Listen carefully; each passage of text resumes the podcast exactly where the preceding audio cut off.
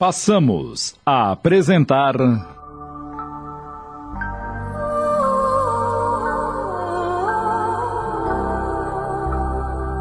Renúncia. Minissérie de Tony de França em 20 capítulos da obra psicografada por Chico Xavier, ditada pelo Espírito Emmanuel.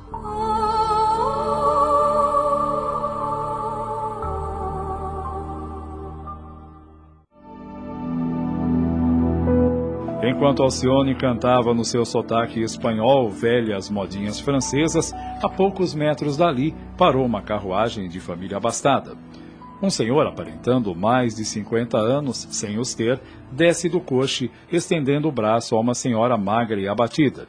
E achegaram-se para ouvir aquela que encantava a todos ali e pensou: É incrível. Essa moça é o retrato de Madalena. Vamos embora daqui. É uma simples cantora de rua. Não, não, não, não. Uh, se queres ir, vai-te e manda meu carro depois. Isso não! Eu fico aqui contigo. Logo em seguida, Alcione cantou uma velha música espanhola e Cirilo, não se contendo, levou a mão ao peito e, como num sufoco, disse à companheira: Susana, lembras-te do carrossel em junho de 1662? Ah, não era esta uma das melodias de Madalena? É, sem dúvida. Recordo-me bem do baile de Madame Josie. Preciso falar com essa moça. A senhorita, que conhece tantas músicas da Península Ibérica, com certeza deve conhecer a velha melodia espanhola, a calhandra aragonesa. Perfeitamente. Posso cantá-la se assim o desejar. E a voz aveludada da jovem ecoou em meio à multidão, que ouvia em silêncio como numa prece. Ao terminar, o cavalheiro, escondendo as lágrimas, levou a mão ao bolso, retirou um pacote de moedas e entregou à jovem, dizendo: uh, Tome esta lembrança, lhe pertence. Uh, com sua voz pude reviver emoções que busco em vão há 20 anos. Tome, não hesites. Isto não é nada comparado ao que lhe fico a dever. Deus o recompense, Senhor. Quanto deste à cantora de rua? Trezentos francos. Ora, Cirilo, se continuares assim com o teu sentimentalismo, acabaremos como indigentes. Ora, mulher, se eu lhe houvesse dado três mil francos, nem assim pagaria a emoção que despertou na minha alma saudosa.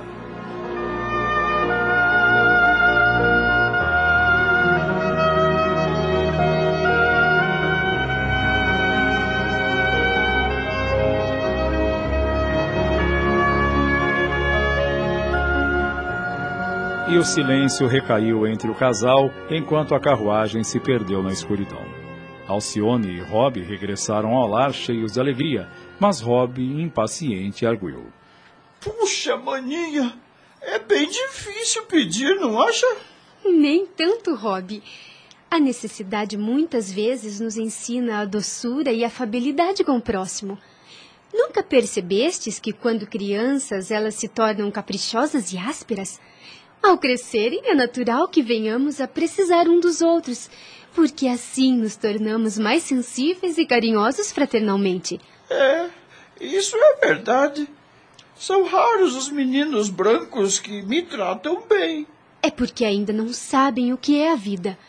Quando a necessidade lhes bater a porta, verão que somos todos irmãos. Veja que a pobreza, a doença estão no mundo para que aprendamos a lei divina de fraternidade e auxílio mútuo. Uh, Alcione, quem seria aquele homem que. que foi tão bom conosco? Não sei, meu irmão. Nunca o vi antes, mas deve ser um enviado de Deus. É, mas ele parecia tão triste. Ai, também notei que Jesus o abençoe pelo auxílio que nos deu. Amanhã mesmo levarei o dinheiro para o padre Damiano e, com o restante, pagarei o médico para a mamãe. Ah, ai, ai, ai, tropecei e caí. E para que não quebrasse o violino, sustentei-o, mas. Ah, tudo bem. Ah, não foi nada, não foi nada. Estás vendo, meu irmão? Não só pediste nesta noite, mas sim trabalhaste muito. Estás cansado, não é? Hoje podemos nos dar ao luxo de ir para casa de carro.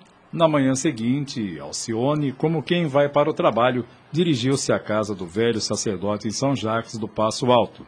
E este, ao vê-la, exclamou, apesar de fraco: Trezentos francos, minha filha. Sei que Madalena passa por dificuldades, mas. Padre, deixe-me explicar.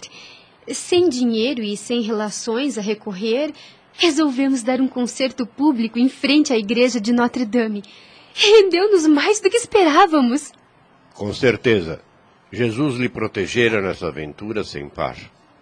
Mas não aconselho que repitam essas exibições, pois ao lado de pessoas ditosas há sempre os vadios e exploradores. Devemos temer por ambos. Mas tranquilize-se, pois ainda ontem aqui esteve o padre Guilherme e me garantiu que conseguiu trabalho para ti e que a remuneração é das mais condignas. Não me digas, padre! Que notícia mais linda! E onde é que vou trabalhar? Trata-se de um casal que há três anos chegou da América do Norte e que sua filhinha única necessita de cuidados médicos. Ele é um abastado senhor que negocia fumo da colônia para o continente europeu. Tem até propriedade aqui em Paris. A filha doente, já com 13 anos de idade, sofre dos nervos e parece rejeitar a ternura maternal. Procuro uma jovem educada de formação religiosa para também melhor acompanhar a filha como enfermeira e educadora. São irlandeses que migraram para a América há longos anos. Quizás o sonho de Madalena visitar Connecticut se realizará, pois assim morrerei mais tranquilo. Estamos apresentando. Renúncia. Voltamos a apresentar.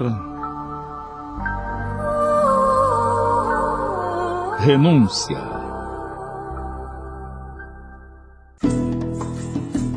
Alcione, ao entrar em casa. Filha, filha, por que chegaste mais tarde? Aconteceu alguma coisa? Estás tão alegre? Mamãe querida, como Jesus é bom! Ele não se esquece dos que o amam. Vou lhe contar o que aconteceu.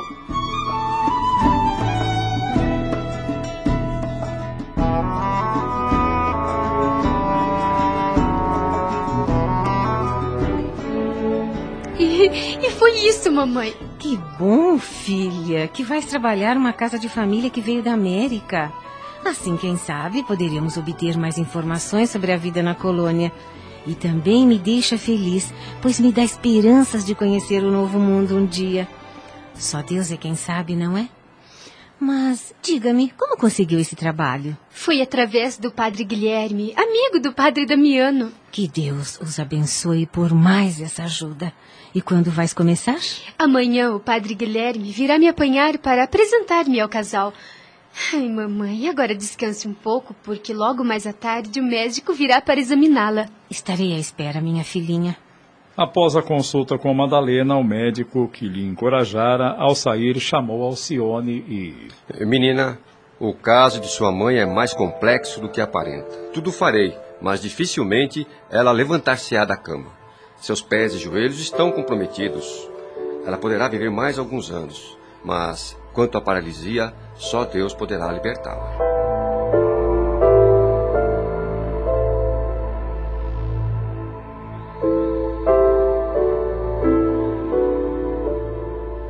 Na manhã seguinte, na hora marcada ao padre Guilherme e Alcione lá estavam em frente à mansão dos Davenport e... Bom dia. O senhor deve ser o padre Guilherme e a jovem... Uh, peraí, a senhorita é a cantora que me fez reviver emoções? Ah, vamos entrar, por aqui. O senhor Davenport ficou radiante ao rever a cantora que lhe revivera emoções. O velho Jacques, o tio Jacques, também se impressionara com a jovem, especialmente pela semelhança com Madalena Villamil. Acertaram tudo para que Alcione iniciasse seu trabalho o mais rápido possível, mesmo sem a aprovação da senhora dona da casa que estava ausente. Ao regressarem, padre Damiano quis inteirar-se de tudo o que acontecera lá na residência dos Davenport e, tomado de prudência, perguntou: De que região da América veio essa família? Do Connecticut. Padre Damiano sentiu o primeiro abalo emocional, mas no íntimo procurou controlar-se e continuou. Davenport? Esse nome não me é estranho. Creio ter ouvido também o nome de um tal Samuel que residia em Belfast. Isso mesmo. Trata-se do pai de Cirilo Davenport, o rico negociante de fumo, da casa de onde venho agora.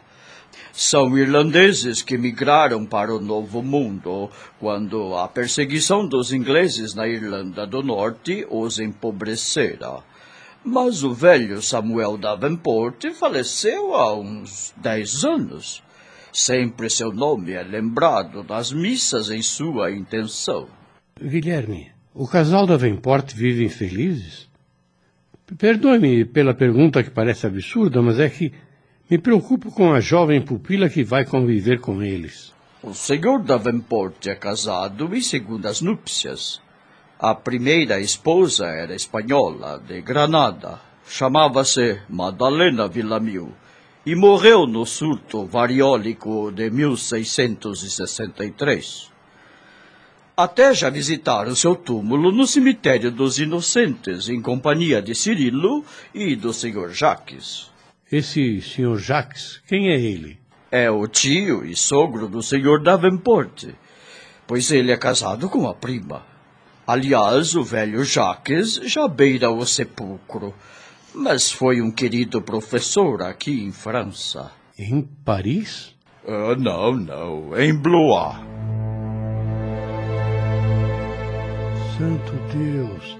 A menina Alcione deve servir naquela casa com todo o amor cristão. Para mim não resta mais dúvida, pois o enigma foi palpado sem contudo ser atinado à chave. Que inteligência perversa teria tramado tão sinistro drama contra a felicidade de dois corações? Agora as pedras se encaixam pois recordo-me das confissões que Madalena me fizera a respeito da pessoa de Antero de Oviedo. Teria sido ele o autor de tão nefasto delito? Se não o foi, seria ele um cúmplice. Mas a mão poderosa do Altíssimo, por certo, colocou Alcione no segundo lugar paterno. Urge que eu fale com Alcione. Mas como locomover-me nesse estado de fraqueza? para ir até a casa dos Villamil. Já sei. Enviarei um carro a São Marcelo para que traga a menina Villamil até aqui.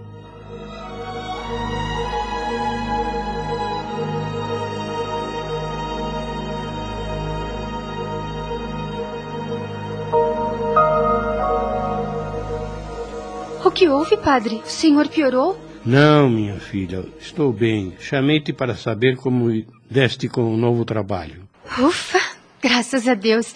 Levei um susto. É, é que o padre Guilherme aqui esteve e deu-me certas informações, mas preciso saber de ti se tiveste boa impressão da casa e da gente com quem trabalharás. O que me pareceu interessante é o que o senhor Davenport não me era de todo desconhecido tão pouco a sua esposa. Mas como assim? Algo me diz, padre, que foi ele e a esposa que me assistiam lá do adro de Notre Dame. E foi ele quem me deu os trezentos francos que lhe trouxe. Mas que beleza! E como te receberam? O senhor Davenport e o tio, bem como a menina Beatriz, me trataram excepcionalmente bem. Já não posso dizer o mesmo da senhora Susana, que acabava de regressar de uma visita que fizera. Se fosse por ela, eu seria dispensada hoje mesmo. Mas a Beatriz abraçou-se a mim e chorou copiosamente, o que fez com que o Sr. Davenport e o tio não cedessem e recriminaram a atitude de Susana. Alcione, os nomes dessa família não lhe preocuparam? Sem dúvida, padre. Pois Cirilo Davenport é o nome de meu pai. Jaques e Susana são nomes ligados às recordações de mamãe. Por acaso não te perguntaram pelo teu nome de família? Sim, mas senti-me um tanto retraída. Pois quando ali cheguei, o senhor Jacques me fitou longamente e disse ao sobrinho: É o retrato de Madalena Villamil. Sabendo que Cirilo Davenport era meu pai, se eu dissesse meu real nome, poderiam pensar que eu queria me passar por parente da casa e, e vendo a senhora Susana tão incomodada com minha presença, pensei e disse: Me chamo Alcione da Chácara, pois era assim que me chamavam em Ávila. Agiste bem, filha. A prudência sempre salva. Mas vamos aos motivos que a fiz vir até aqui. Meu amigo Padre Guilherme contou-me que Após a narrativa do padre Damiano sobre o que o amigo lhe confidenciara, Alcione chorou muito. Não restava mais dúvidas que aquela família era a mesma de Madalena e Alcione. E esta lamentou mais pela genitora do que a si própria. Chegaram até a pensar em sair de Paris e retornar a Castela Velha. Mas Alcione refletiu e categoricamente retrucou. Não, padre. Não podemos fugir. Só Deus poderia ter me conduzido à casa de meu pai para que eu aprenda alguma virtude que me ligue à divina humildade. Eles não precisam de mim, mas sinto que necessito deles para acendrar, elevar meu coração. E além disso, padre, se o meu pai estendeu minha mão sem saber que eu era sua filha, como poderia abandoná-lo? Não estaria eu renegando o próprio Cristo? Ele é bom, Confiou-me sua filhinha, fez-me sentar à mesa da família, ordenou que seu carro particular me trouxesse a São Marcelo. Sei que ele jamais procederia em sã consciência contra minha mãe. Ah, deve haver uma trama criminosa por trás disso tudo. Minha mãe morta e sepultada no cemitério dos inocentes. Concordo com as tuas razões, filha. E tudo é vontade de Deus. Se sugeriu o retorno à Espanha era para poupar sua mãe dos sofrimentos. Sim, padre. Por ela todos os sacrifícios serão poucos. Mas meu carinho, meus beijos ocultarão a realidade dolorosa. Rogarei a Deus e a Jesus que ela saia deste mundo desconhecendo as amargas verdades. Ela amará meu pai até o fim de seus dias, para um dia se unirem para sempre na eternidade. Mas e o teu esforço penoso? teus sacrifícios diários? Como desempenhar tuas funções naquela casa? Espelhar-me em Jesus. Ele não veio à terra para que o admirássemos. Não estamos no mundo para purificar nossa mente e coração. Não devemos amar uns aos outros. Se a providência divina me conduz agora aos braços paternos, por que e como contrariar seus desígnios? Abençoo os seus propósitos sublimes, minha filha. Te garanto que, mesmo com minha saúde precária, irei à casa dos Davenport a fim de conhecer melhor os personagens do drama e estudar suas fisionomias e seus corações. Mas recomendo ter muita cautela para evitar maiores surpresas.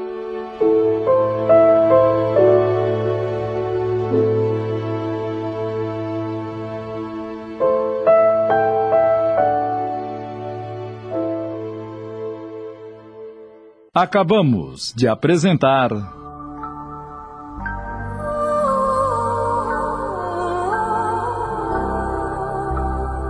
Renúncia. Minissérie de Tony de França em 20 capítulos da obra psicografada por Chico Xavier, ditada pelo Espírito Emmanuel.